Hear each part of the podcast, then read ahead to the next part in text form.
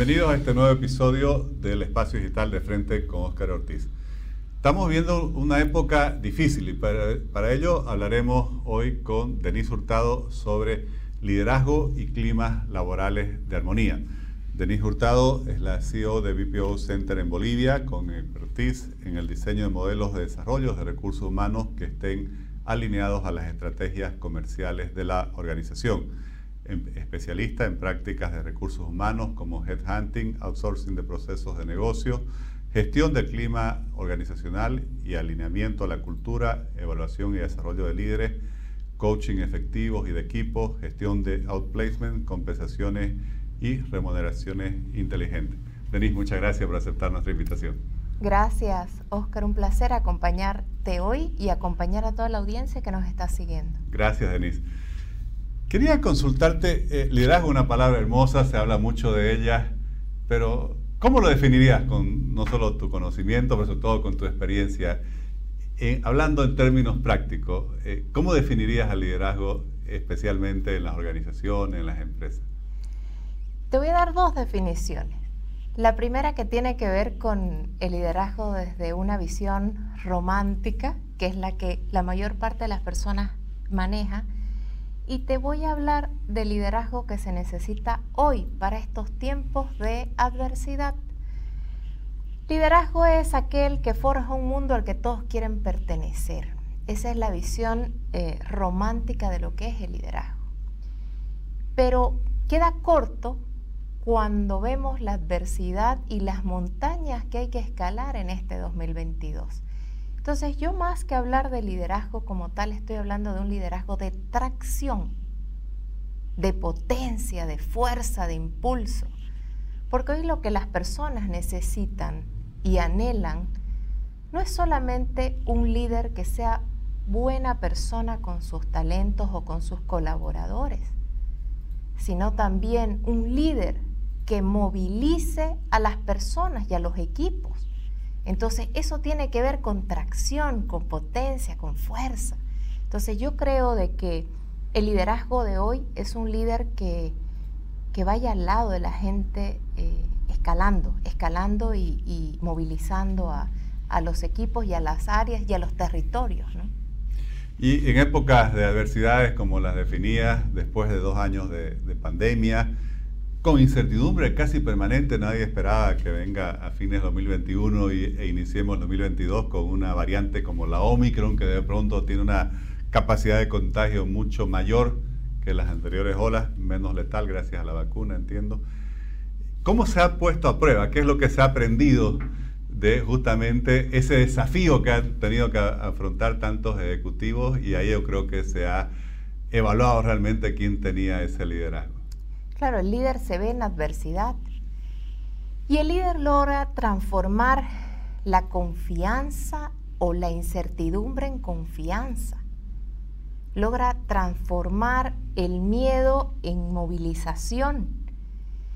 Y nosotros, Oscar, te cuento de que hemos terminado nuestra encuesta de empleador líder. Precisamente esta semana hemos estado reconociendo a los empleadores líderes de Bolivia y hemos observado prácticas que realmente nos muestran que en Bolivia hay verdaderos liderazgos.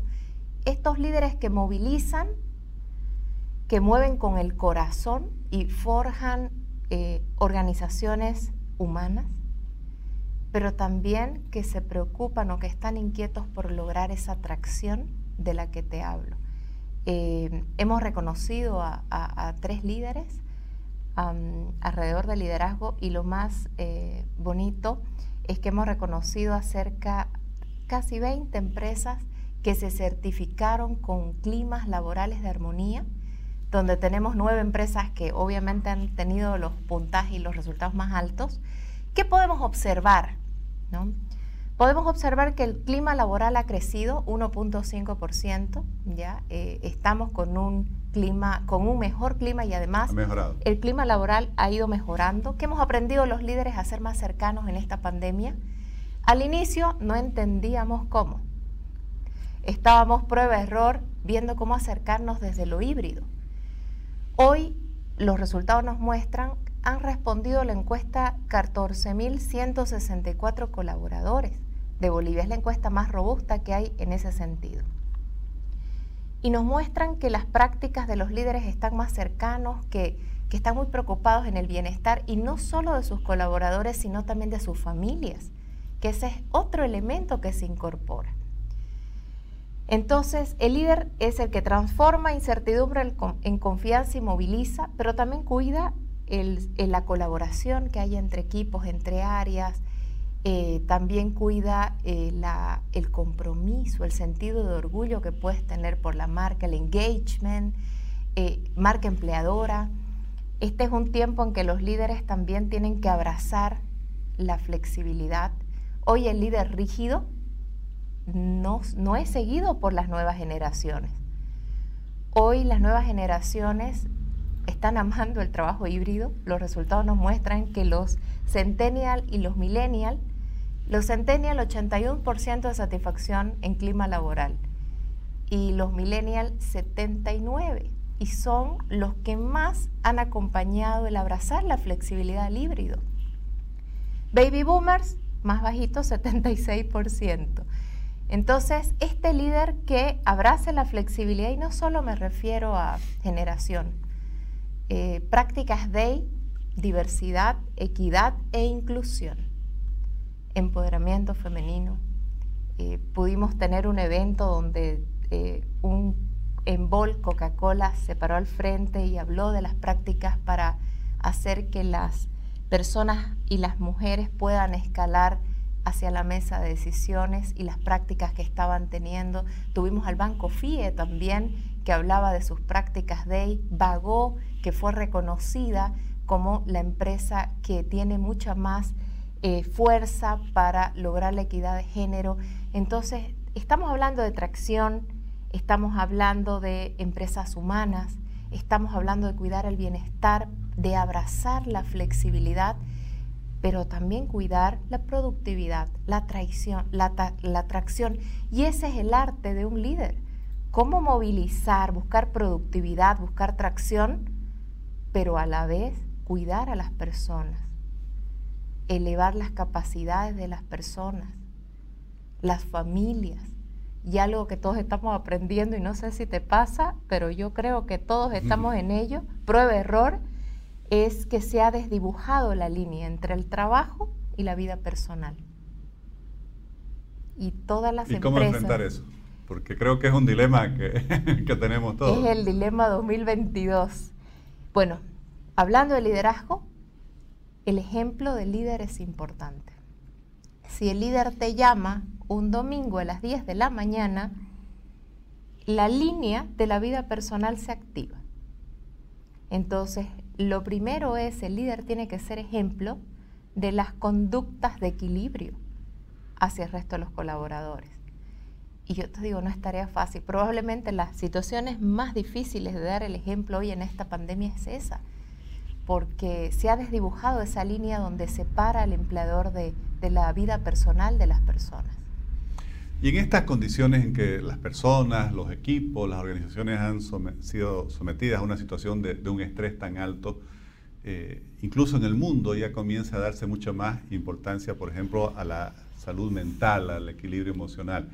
Eh, ¿Qué es lo que los líderes de hoy tienen que eh, tomar en cuenta, valorar y quizás dar mayor atención en este campo? Bellísima pregunta la Organización Mundial de la Salud ha proyectado que el año 2030 la, principal discapacidad del ser humano va a ser la salud mental. ¿Cuánto falta para el 2030? Ocho años. Y va a ser la principal discapacidad del ser humano. Por lo tanto, las acciones que tengamos como empresas van a repercutir a que espero que no llegue a ser la principal discapacidad. Eh, acciones puntuales, cuidar las emociones de las personas que trabajan con nosotros, eh, cuidar el equilibrio, cuidar la salud mental y el bienestar en general. Las empresas hoy, estos empleadores líderes, están cuidando, tienen prácticas que, que se acercan a las personas y los acompañan. Muchas veces hay eh, visitadores, psicólogos, hay toda, toda una serie de prácticas para lograr que las personas balanceen las cargas de trabajo, eh, pero no todo está en la empresa. Hay una parte que corresponde desde luego a las personas y a que tú como individuo también cuides tus emociones y tu salud mental. Eh, principalmente 2022 yo pensaría de que es una de las situaciones más difíciles de, resolver para la gente, para las personas en general, para las familias. ¿Cuántos divorcios han habido en este tiempo? Eh, ¿Cuántas separaciones? Y para, la, y para todas las organizaciones y las prácticas de talento humano. ¿Y qué cambios ves eh, del, rol de líder en esta nueva etapa que esperemos la pandemia vaya, por así decir, disminuyendo y tengamos que reencaminarnos, reconstruir o, encontrarnos con lo que va a ser la nueva normalidad? Porque así como el líder se eh, pone a prueba en la diversidad, ya también esta etapa de salida, por así decir, de, esa situación de diversidad es diferente, no, no, es lo mismo que se necesita o quizás el líder necesita desarrollar otras habilidades para poder reorganizar ese equipo, levantarlo y enfrentar los nuevos desafíos. Desde luego, se ha hablado mucho de inteligencia emocional, no me quiero quedar en ese concepto porque creo que, que se maneja muy bien hoy y es la cercanía del líder, el, el el preguntar cómo estás y hacer seguimiento a la vida de las personas, a entender sus proyecciones, su propósito personal y alinearlo al de la organización. Em, yo me quedaría con que en realidad este, el, líder no solamente tiene que velar por el propósito, ¿ya? tiene que preocuparse por cultivar, reconstruir, ah, me, gustó tu, tu reconstruir, pero construir, fortalecer círculos humanos virtuosos. Este es un círculo humano virtuoso, el que tú me invites, el que yo venga eh, agradecida porque es un momento para compartir. Este es un círculo humano y los líderes tenemos que construir estos círculos humanos que lleven buena energía. Creo que el momento lo necesita. Buena energía, eh, que proyecten sana comunión. Eh, armonía laboral, que cuidan las emociones, eh, que hablen de productividad, pero que también hablen de, cómo lograrlo sin afectar la vida de las personas. Entonces, mientras muchos más líderes estemos cuidando estos círculos humanos virtuosos, creo que vamos a ir a un mejor puerto y ojalá eh, logremos una mejor Bolivia. Mencionaba una serie de, virtudes que necesitan los líderes asumir hoy, incluso para poder dirigir equipos formados por nuevas generaciones que piensan distinto. Eh, y se habla mucho hoy de las habilidades blandas. No sé si podrías compartirnos estos conceptos. ¿Cuáles realmente también son estas habilidades que los líderes hoy necesitan internalizar, por así decir, para poder ejercer ese liderazgo en el siglo XXI? Mira, la dimensión más baja en el estudio empleador líder es comunicación. Si bien ha crecido en, esta, en este último año, pero sigue siendo la más baja de todas las dimensiones del estudio. Entonces, si yo tendría que decir cuál es la principal habilidad que debemos desarrollar los líderes, es comunicación. Y lo primero que tú piensas es hablar mejor. Pero la sana comunicación tiene que ver con escucha, más que con expresión. Cuando hablamos de sana comunicación es bajemos y escuchemos a nuestros colaboradores, vayamos y escuchemos a nuestros clientes, escuchemos el latido de nuestra marca en el punto de venta. Entonces la escucha es importante, la comunicación, el bajar lo importante de la empresa, porque hay incertidumbre. ¿Cómo generas confianza, Oscar? Conversando con la gente. Si te cierras o, cierras la puerta de la oficina y solo tú te quedas preocupado por lograr las cifras 2022, no solo estás estresado, sino que también generas una incertidumbre y una, una, falta de información en la compañía que hace que afecte la comunicación y afecte el sentido de compromiso hacia la marca. ¿Y cómo percibís en nuestra cultura eh, económica, empresarial, corporativa, la apertura para estos conceptos de lo que significa el liderazgo hoy en Santa Cruz, en Bolivia. ¿Estamos abiertos todavía somos muy tradicionales para asumir todas estas nuevas formas de entender el liderazgo? Gracias a Dios hay una evolución porque yo te digo, al inicio, cuando yo hablaba de estos temas de liderazgo, me hacía fórmulas. Dejé de hacer fórmulas hace dos años. Me hacía fórmulas porque yo, yo miraba eh, las expresiones de las personas que son un poco más analíticas, orientadas a resultados y decían, no, eh, falta agregar fórmulas para que ellos les entiendan los conceptos vinculados al liderazgo. Dejé de hacer fórmulas porque hoy las personas ya hablan de estos temas, de asertividad, de inteligencia emocional, de, de organizaciones emocionalmente inteligentes. Hoy ya se habla, ya los líderes quieren prepararse, quieren avanzar, quieren escalar y cultivar estas habilidades blandas de comunicación, de colaboración, de empatía, de resiliencia. Entonces, eh, sí, gracias a Dios estamos. Es más, hoy tuve una sesión con líderes en la mañana, estábamos unos 30 líderes en una reunión y yo terminé con un poema bellísimo de Benedetti eh, que te invita a que hoy lo más hermoso es que nos sentimos vivos. Y, esto está vinculado a que el líder lo primero que tiene que ser es agradecido. Si esta pandemia nos ha enseñado algo es agradecer por estar vivos y, por, y por em, llegar a la vida positivamente de tantas personas si tienes una posición de liderazgo.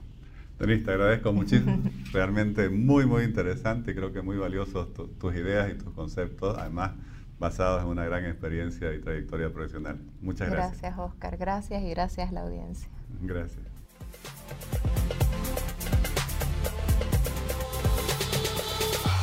Definitivamente, en una época de adversidades como la que nos ha tocado vivir a partir del surgimiento de la pandemia del COVID-19, eh, el liderazgo se ha puesto a prueba y ha acelerado la demanda de estos nuevos liderazgos que reclaman los equipos, las empresas, las organizaciones e incluso las sociedades.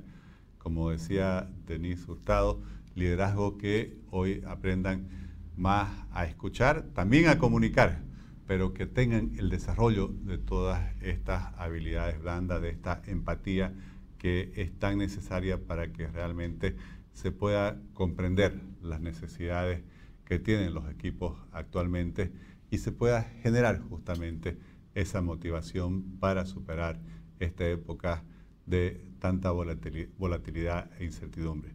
Les agradezco por habernos acompañado en este nuevo episodio del Espacio Digital de Frente con Oscar Ortiz.